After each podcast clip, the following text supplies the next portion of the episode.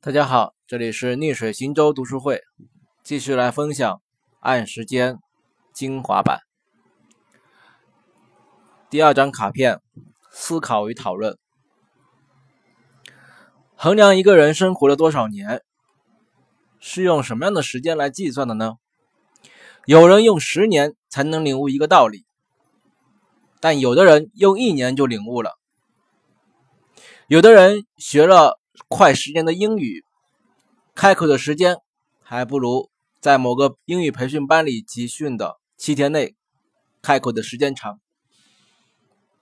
那么我们能说，这个人学习了多长时间，生活多长时间，是用实际流逝的时间来衡量吗？为什么会有这种时间长度上的差别呢？请大家再思考一个问题：你认为对于学习来说，最重要的习惯是什么呢？在信息泛滥的时代里，你获得的信息就一定能成为你的知识吗？你知道该怎么对信息进行加工，才能加深我们的记忆？你知道如何选择学习阅读的材料吗？